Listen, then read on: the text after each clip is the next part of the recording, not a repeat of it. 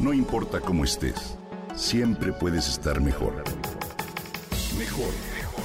Con Reavivadas.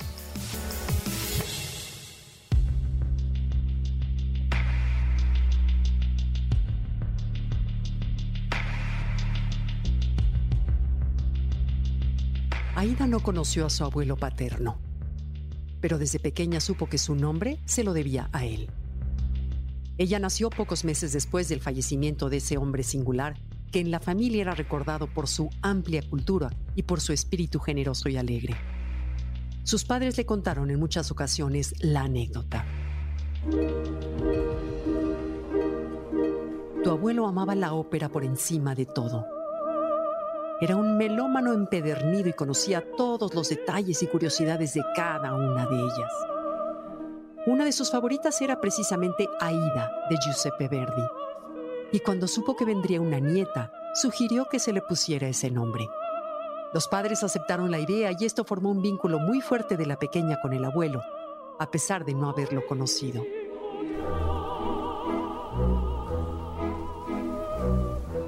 Pero nadie más en la familia había cultivado el gusto por la ópera. Y Aida creció en un ambiente en el que la música no era lo principal.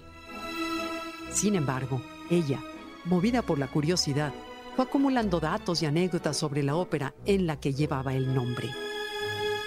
Supo, por ejemplo, que el arquitecto Adamo Boari, quien fue quien construyó el Palacio de Bellas Artes, tenía una perrita también llamada Aida y que mandó esculpir su imagen en la fachada del teatro.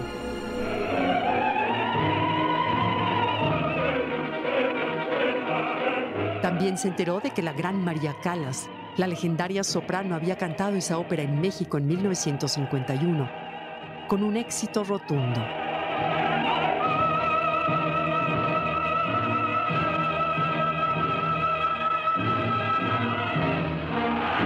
Se emocionó al saber que la trama de esa ópera transcurría en Egipto y que se estrenó en ocasión de la inauguración del Canal de Suez. Y le llamó la atención descubrir que el segmento de las trompetas de la marcha triunfal del segundo acto se usa con frecuencia para celebrar los triunfos deportivos.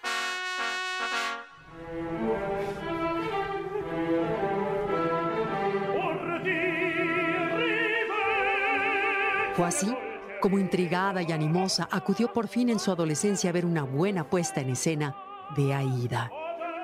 La experiencia realmente le cambió la vida. Se fascinó con las voces, los decorados, la potencia de la música y el desarrollo de la trama. A partir de entonces, la joven Aida se convirtió en digna heredera de su abuelo e hizo de la ópera parte de su vida y uno de sus más grandes disfrutes.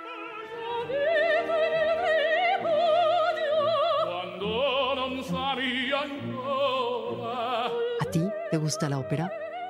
¿Disfrutas escucharla? ¿Has visto alguna ópera en escena? Existen muchos prejuicios en torno a la ópera, que la tachan de ser un arte difícil y elitista. Esto no es realmente cierto y estorba la posibilidad de que las personas disfruten de una de las actividades artísticas más sublimes y hermosas.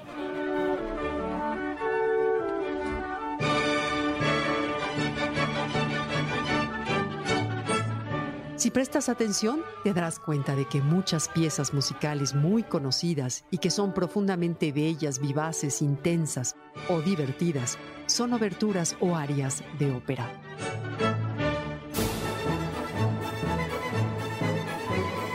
Carmen, Durandot, Elixir de Amor, La flauta mágica, Madame Butterfly, la urraca ladrona, la traviata, tosca. Hay decenas de óperas escritas por grandes músicos y todas ellas son enormemente disfrutables. Pero además, escuchar ópera puede ser bueno para la salud de tu corazón.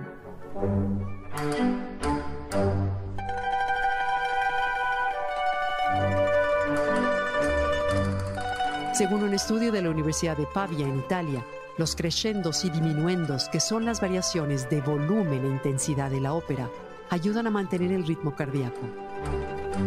Por esa razón, se ha usado como auxiliar para apoyar la rehabilitación de pacientes que han sufrido o un derrame cerebral o un infarto. Las posibilidades y efectos de la música no dejan de sorprendernos. Te invito a que te des la posibilidad de abrirle a la ópera un espacio en tu vida. Verás lo fascinante que puede ser.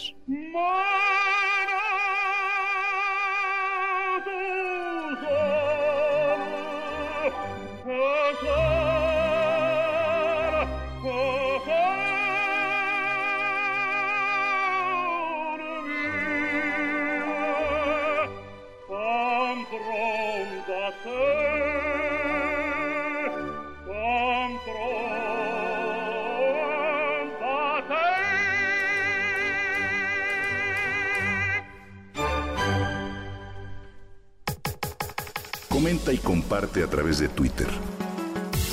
No importa cómo estés, siempre puedes estar mejor. Mejor, mejor, mejor. Con Gaby Vargas.